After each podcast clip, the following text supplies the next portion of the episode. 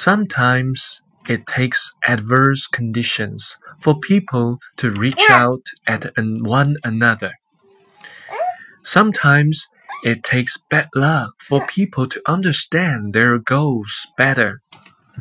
Sometimes it takes a storm for people to appreciate the calm. Sometimes it takes being hurt for people to be more sensitive to feelings.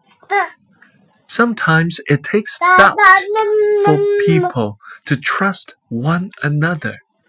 Sometimes it takes seclusion for people to find out who they really are. Sometimes it takes disillusionment for people to become informed.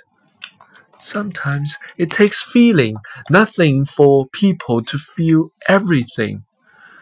Sometimes it takes our emotions and feelings to be completely penetrated for people to open up to love. I have gone through many of these things, and I now know that not only am I ready to love you, but I do. 有时需要逆境，人们才能彼此靠近； 有时需要厄运，人们才能更清晰自己的目标；有时需要暴风雨，人们才能珍惜宁静；有时需要受到伤害，人们才能对感情多一份敏感；有时需要怀疑，人们才能信任彼此。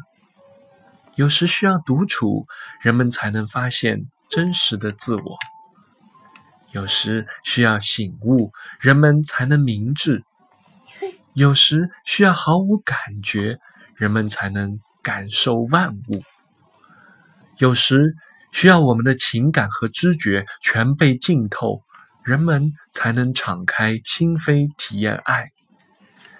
我已经历着种种心路历程。